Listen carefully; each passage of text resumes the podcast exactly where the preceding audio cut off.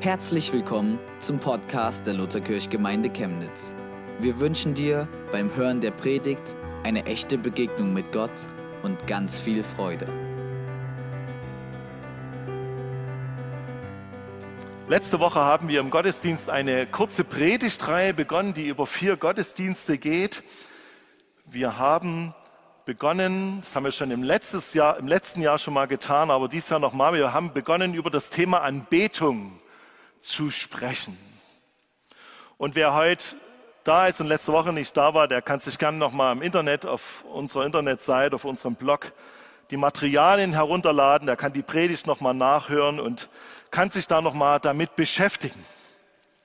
Das Thema in der letzten Woche war, welchem König dienst du? Also wen betest du an? Was ist deine Priorität? Was ist dir wichtig? Und der Martin Müller hat hier vorne gepredigt und er hat darüber gesprochen, dass Anbetung ein Ausdruck unseres Vertrauens ist. Der Person oder diesen Dingen vertraue ich. Sie sind mir wichtig. Sie stehen im Fokus meines Lebens. Und Anbetung hat etwas mit Hingabe zu tun, dass ich mich jemanden wie ausliefere oder hingebe und sage, für ihn tue ich das. Es hat etwas mit Liebe zu tun, dass ich sage, ich tue das nicht aus Gehorsam heraus, sondern weil ich diesen Menschen wie zugetan bin und sage, ja, für dich tue ich das. Hingabe und Liebe.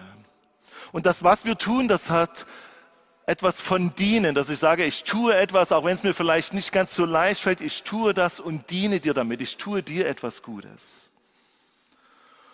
Und wir haben davon gehört, dass Anbetung Gott im Zentrum hat, dass wir nicht Menschen anbeten sollen oder Dinge wie Finanzen oder andere Dinge, die es so gibt, Gesundheit, sondern dass wir Gott als Person verehren und anbeten.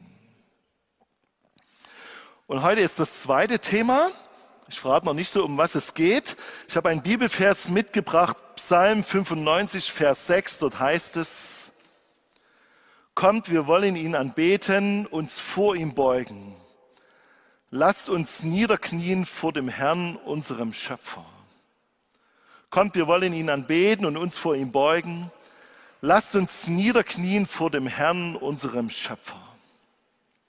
Dort wird nochmal so deutlich, dass Anbetung etwas ist, was mich als ganze Person irgendwie herausfordert, vor Gott mich zu beugen mich vor ihm niederknien, dem Herrn, unserem Schöpfer.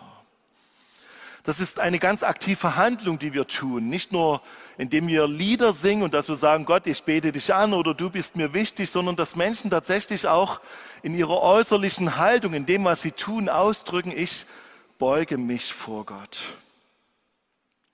Und im Matthäus Evangelium Kapitel 4, die Verse 9 bis 10 heißt es, und er sprach zu ihm, das alles will ich dir geben, wenn du niederfällst und mich anbetest. Da sprach Jesus zu ihm, weg mit dir, Satan, denn es steht geschrieben, du sollst anbeten den Herrn, deinen Gott, und ihm allein dienen. Das ist eine interessante Bibelstelle, die, da, die ich da zitiere. Jesus wird vom Teufel versucht. Und um was geht es? Es geht um Anbetung. Wen verehre ich? Und der Teufel versucht Jesus sagt, das alles will ich dir geben, wenn du vor mir niederfällst. Also nicht nur innerlich, sondern auch äußerlich deutlich machst, du sollst der Chef sein in meinem Leben. Und Jesus schickt den Satan weg und sagt, du sollst anbeten den Herrn, deinen Gott und ihm allein dienen. Da wird nochmal deutlich, was Anbetung mit Hingabe zu tun hat, mit Dienen, mit Verehrung und auch äußerlichen Dingen durchaus. Aber was ist nun Anbetung? Heute an diesem Sonntag, über was will ich predigen? Im Psalm 100 heißt es, ein Psalm für die Dankopferfeier. Jauchze Jahwe alle Welt. Dient Jahwe mit Freude. Kommt mit Jubel zu ihm. Erkennt es, nur Jahwe ist Gott. Er hat uns gemacht und wir gehören ihm. Wir sind sein Volk, die Herde, die in seiner Obhut ist. Geht durch die Tempeltore mit Dank, in seine Vorhöfe mit Lobgesang. Dankt ihm und preist seinen Namen, denn Jahwe ist gut. Seine Gnade bleibt ewig und seine Treue gilt jeder Generation. Hier geht es zutiefst um Anbetung in diesem Text. Geht durch die Tempeltore mit Dank, in seine Vorhöfe mit Lobgesang, dankt ihm und preist seinen Namen. Als die Israeliten, immer wenn die zum Tempel gegangen sind, dann sind die dorthin gegangen, um Gott anzubeten, um ihm die Ehre zu geben. Und es begann mit Dank.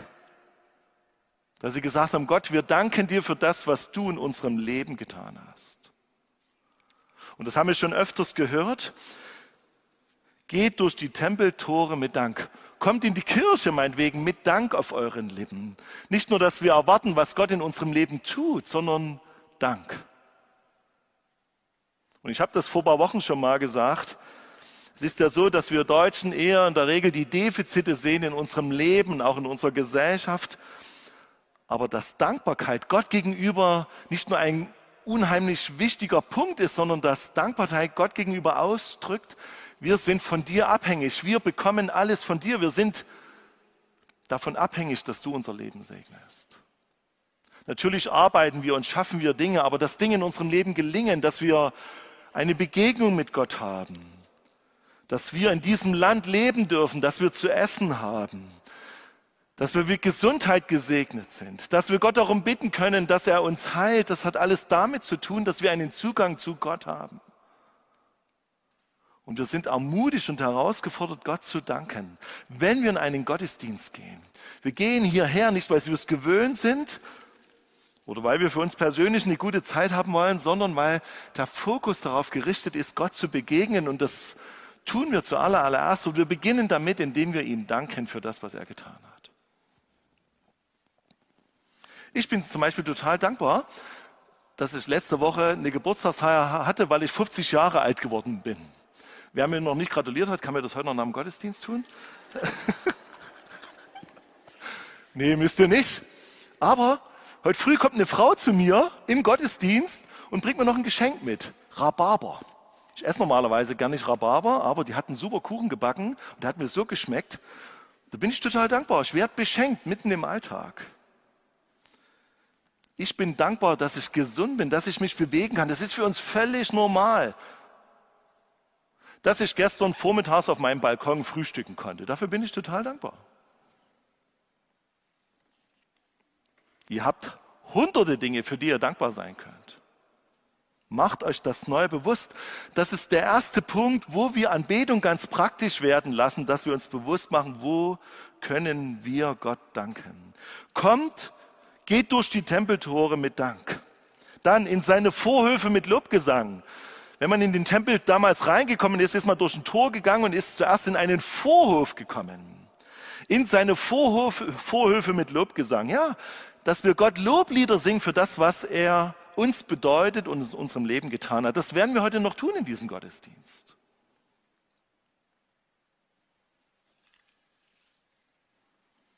Kommt, geht in seine Tempeltore mit Dank, in seine Vorhöfe mit Lobgesang.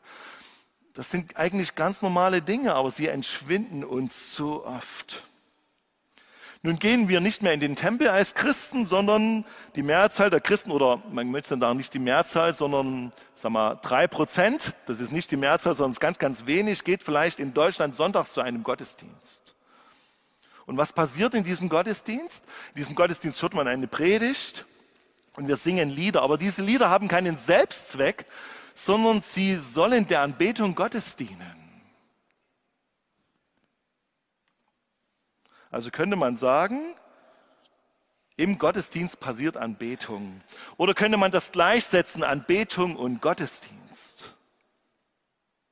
Und darüber habe ich lange nachgedacht und ich bin auf eine Bibelstelle gestoßen im Römerbrief Kapitel 12, die Verse 1 bis 2. Dort heißt es folgendermaßen.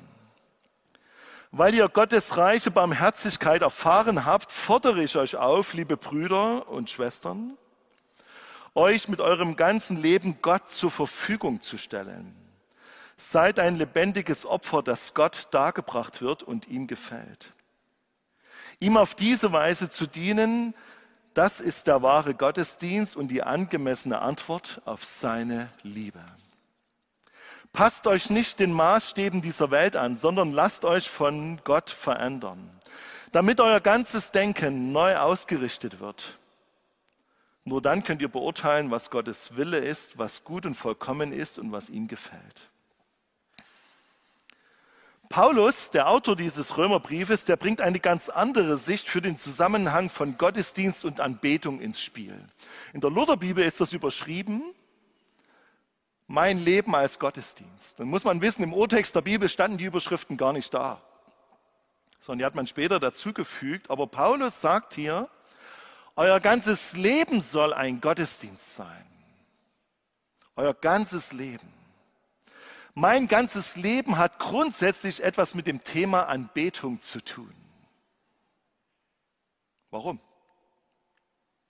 Weil ich Gottes reiche Barmherzigkeit erlebt habe. Ich habe tatsächlich in meinem Leben schon oft Vergebung erlebt. Ich habe erlebt, dass ich von Gott geliebt bin. Ich habe Heilung in meinem Leben erlebt. Ich habe die Führung Gottes in meinem Leben erlebt. Ich habe Abstürze erlebt und erlebt, dass Gott mich wieder aufgehoben hat. Ich habe seine Barmherzigkeit erlebt. Ich habe gemerkt, wie Gott sich über mein Leben erbarmt, wie es ihm nicht egal ist, wie es mir geht. Er hat sein Herz für mich geöffnet. Barmherzigkeit, daher kommt dieses Wort. Ich habe die Barmherzigkeit Gottes erlebt und vermutlich viele von euch auch. Und weil ihr Gottes reiche Barmherzigkeit erfahren habt, so schreibt Paulus, fordere ich euch auf, liebe Brüder und Schwestern, euch mit eurem ganzen Leben Gott zur Verfügung zu stellen. Seid ein lebendiges Opfer, das Gott dargebracht wird und ihm gefällt. Ihm auf diese Weise zu dienen, das ist der wahre Gottesdienst und die angemessene Antwort auf seine Liebe. Das heißt, ich gebe Gott mein Herz. Das Herz ist der Sitz meiner Vertrauensfähigkeit. Das ist das Sitz meines Lebens. Dort bewege ich die Dinge in meinem Herzen, die mir tatsächlich wichtig sind. In meinem Herzen berühren mich Dinge zutiefst. Wenn mich etwas berührt, so lässt es mich nicht kalt in meinem Herzen. Und wenn ich sage, Gott, ich gebe dir mein Herz, dann heißt es, ich vertraue mich dir an, ich unterstelle mich dir. Alle Bereiche meines Lebens gehören dir. Ich habe euch mal ein Bild mitgebracht, das benutze ich immer im Alpha-Kurs. Das wird jetzt mal angezeigt. Genau, das sieht noch ein bisschen altertümlich aus, aber ist super in der Aussage. Auf diesem Bild ist ein Thron zu sehen. Auf diesem Thron steht ein Kreuz als Symbol für Gott, für Jesus. Und um diesen Thron, herum ist ein Kreis, mein Leben. Und da stehe ich in diesem Leben. Und da gibt es so ein paar Dinge, da steht mein Auto, meine Finanzen, da steht eventuell ein Haus, da gibt es ganz viele andere Dinge, Hobbys, Beziehungen, all das, was im Leben wichtig ist und von Bedeutung ist, Arbeit, Freunde, alle, all die Dinge, die im Leben da sind.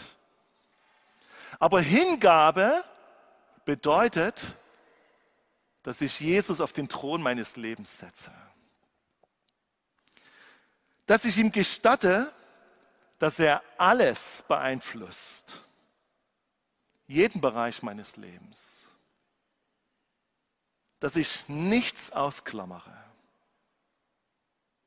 Es gibt da noch ein anderes Bild dazu, das habe ich jetzt nicht mit. Da steht das Kreuz noch vor dem Thron und auf dem Thron sitze ich. Und vielleicht ist das eure, eure Denke gerade, dass Sie sagen, ich habe ja Gott schon eingeladen in mein Leben, aber haben die jetzt ein anderes Bild schon gezeigt? Warum lachten ihr da? Aha, Also, das Kreuz steht oder sitzt, das Kreuz kann nicht auf dem Thron sitzen, das Kreuz steht auf dem Thron. Jesus ist der Fokus meines Lebens. Ich habe noch ein anderes Bild mitgebracht, was noch ein bisschen deutlicher macht. Wir haben ja heute Kirchenkaffee. Genau. Das gibt es heute leider nicht. Das liegt daran, dass ich heute früh 7.21 Uhr eine WhatsApp-Nachricht bekommen habe, dass das Kirchenkaffee heute ausfällt, weil kurzfristig Mitarbeiter abgesprungen sind. Aber es gibt eine Frau in unserer Gemeinde, die ist eigentlich gar nicht mehr Mitglied in unserer Gemeinde, die ist heute früh mit ihrem Mann und mit ihrer Tochter aus Dresden gekommen. Und die machen heute für uns das Kirchenkaffee. Das ist die Justine, da können wir dann nochmal klatschen. Ja.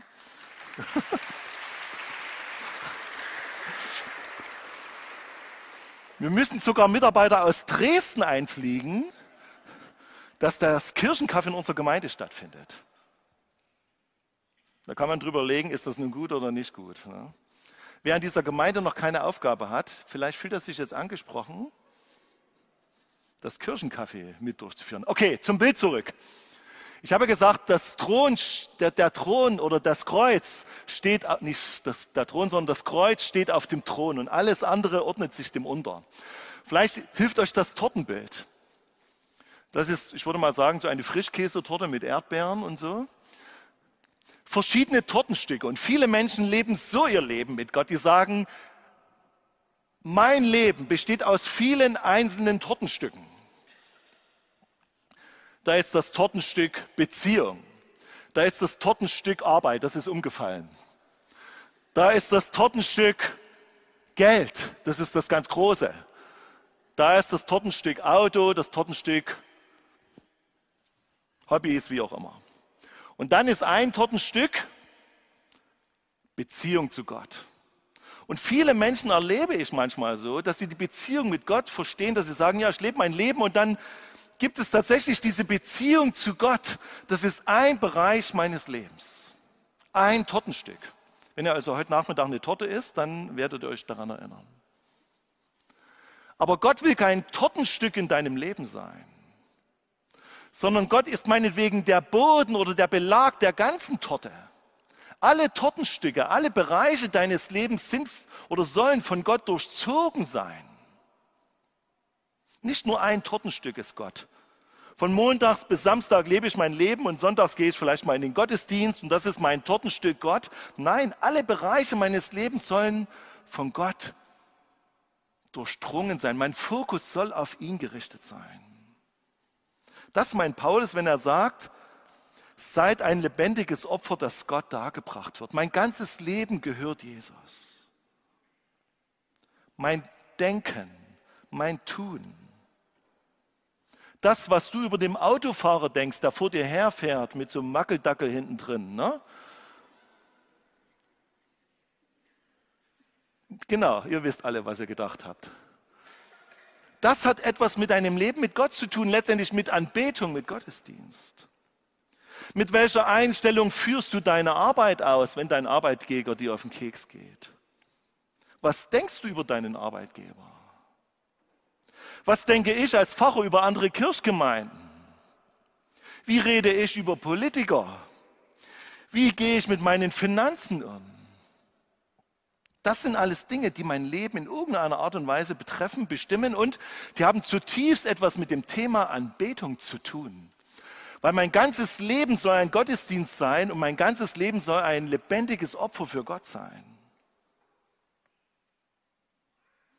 Und wenn ich darüber so nachdenke, da spüre ich, dass ich, das habe ich definitiv getan, Gott mein ganzes Leben gegeben, aber dass ich ihm gestatte, in alle Bereiche meines Lebens hineinzuwirken und dass er im Fokus meines Lebens ist, bei dem, was ich denke, tue, wie ich handle, da merke ich, da gibt es noch manchmal ein paar Tortenstücke, die sind nicht von Gott durchzogen. Man könnte zum Beispiel fragen, wenn man in so eine Situation hineinkommt, was ist der Wille Gottes in dieser jeweiligen Lebenssituation? Bin ich bereit, mein Denken, Fühlen und Handeln von Gott verändern zu lassen? Weil, wie heißt es im Römerbrief Kapitel 12, passt euch nicht den Maßstaben dieser Welt an, sondern lasst euch von Gott verändern, damit euer ganzes Denken neu ausgerichtet wird. Mein ganzes Denken. Nicht nur ein kleiner Teil, ein kleines Tortenstück.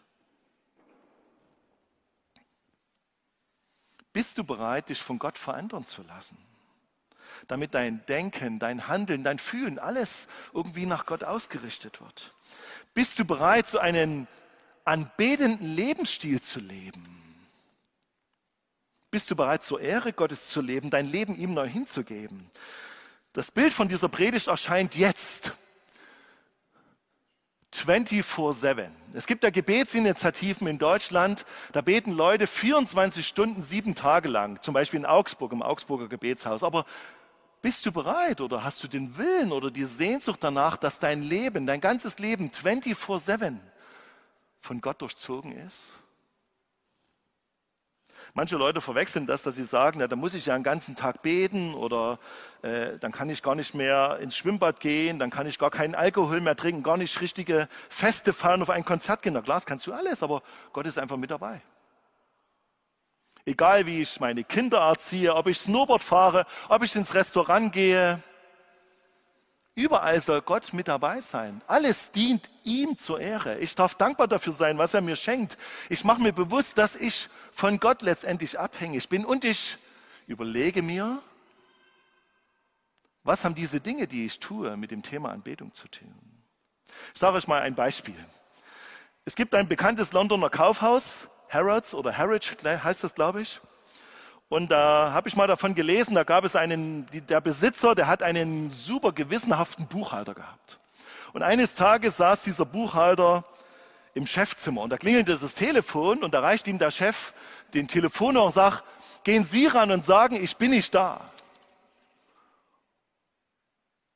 Und da sagt der Buchhalter, das werde ich nicht tun, reicht den Hörer zurück und sagt, kleinen Moment, der Chef will Ihnen sagen, dass er nicht da ist und reicht ihm den Telefonhörer.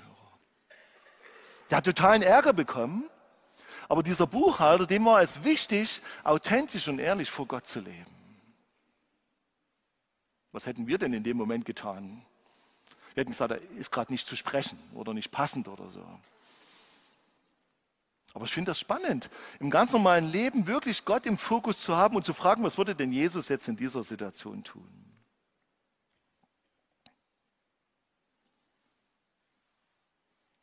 Jetzt könnte man sagen, das klingt ganz schön anstrengend. Ständig muss ich Gott im Fokus haben. Und was soll ich denn jetzt tun? Muss ich immer fragen.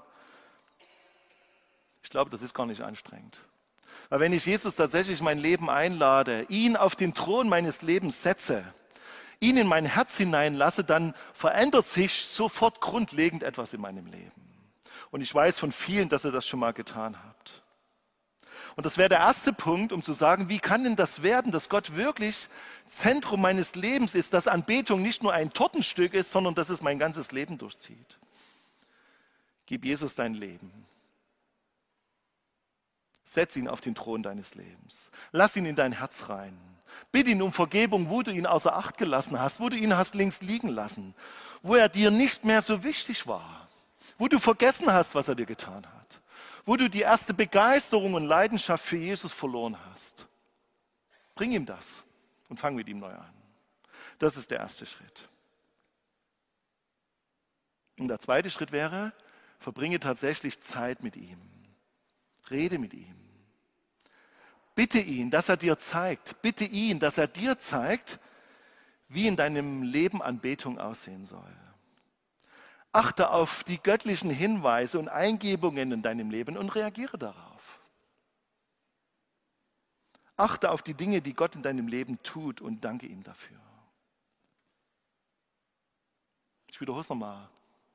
Rede mit Gott, verbringe Zeit mit ihm. Achte auf die Hinweise Gottes und auf die Eingebungen Gottes in deinem Leben und reagiere auch auf sie. Achte auf die Dinge, die Gott in deinem Leben tut und danke ihm dafür. Überprüfe dich, wo sich ungesunde Verhaltensweisen in dein Leben, in deine Freizeit, in deine Arbeit eingeschlichen haben. Aber tu das nicht, damit du dann den Haken ranmachen kannst und sagen, ja, jetzt bin ich aber ein guter Christ und Gott ist mit mir zufrieden. Nein, tu das, weil du dir bewusst gemacht hast, dass Gott alles für dich getan hat. Und das wird dein Herz berühren, neu. Und wenn das dein Herz nicht berührt, dann bitte Gott neu darum, dass diese Dinge dein Herz berühren dass er dich errettet hat, dass er dir begegnet ist, dass er mit dir zusammen durchs Leben gehen will. Ey, wie cool ist das denn? Gott will das mit dir persönlich tun.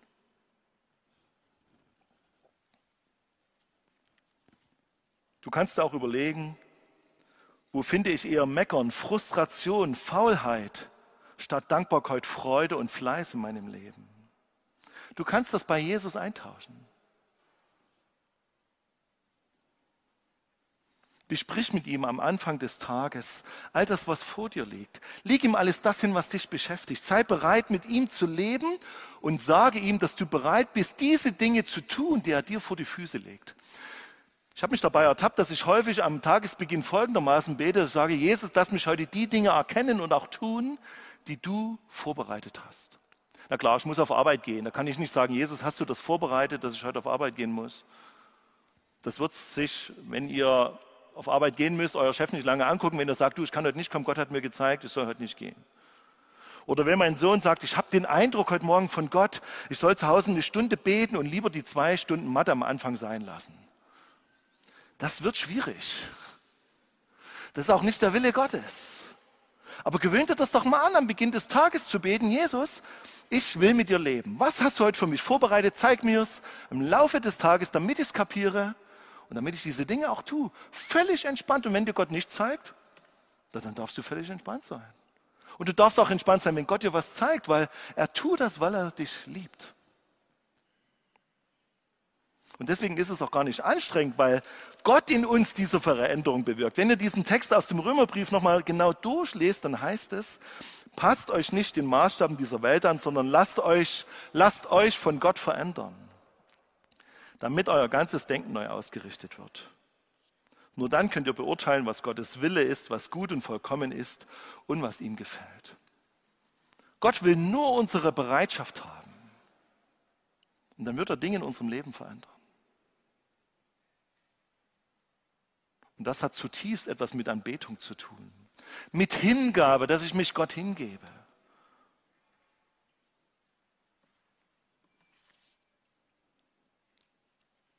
Wenn das so ist, dann ist es tatsächlich so, dass 24-7 in unserem Leben Gott im Fokus steht. Ich arbeite, ich erlebe meine Freizeit, aber Gott ist mitten dabei. Wisst ihr, was mich erschüttert hat? Ich war vor kurzem auf einem Pastoralkolleg in Meißen. Da war ganz Chemnitz, das habt ihr nicht bemerkt, eine Woche Kantoren, Gemeindepädagogen und Pfarrer frei. Ihr hättet das nutzen können. Ihr habt es aber nicht, weil wir waren alle weg in Meißen und haben uns dort über ein wichtiges Thema unterhalten. Und da bin ich mit einem Mann aus Chemnitz spazieren gegangen, der in Chemnitz Gemeindepädagoge ist.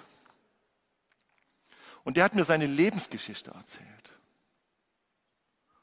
Und er hat erzählt, was er zu Hause erlebt hat, dass sein Vater berühmt war für die Gebete in seiner Gemeinde. Ihr kennt ihn alle nicht, deswegen kann ich das erzählen. Der Vater war ein gestandener Christ. Und zu Hause hat er seine Frau geschlagen. Das ist keine Anbetung. Und manchmal denke ich, dass wir unseren Gottesdienst feiern und dass wir auch in der Lobpreiszeit vielleicht aufstehen und dass öffentlich irgendwie bekannt ist, dass wir mit Gott unterwegs sind, aber dass unser ganz normaler Alltag null mit Anbetung Gottes zu tun hat. Auch diese ganzen Diskussionen um Kurt Streuer, ich will das nur mal als kleine Nebenbemerkung hier im Gottesdienst sagen. Kurt Streuer hat vieles Positives bewirkt. Aber anscheinend war es doch so, dass auch Dinge in seinem Leben waren, die überhaupt nichts mit Anbetung Gottes zu tun hatten. Und wir dürfen jetzt nicht in den Fehler verfallen, dass wir sagen, na, das würde mir ja nie passieren. Ich glaube, dass Gott uns genau darauf hinweist. Wenn wir ihn darum bitten, zeige mir die Dinge, die du vorbereitet hast, da wird er uns genau an diese Punkte führen.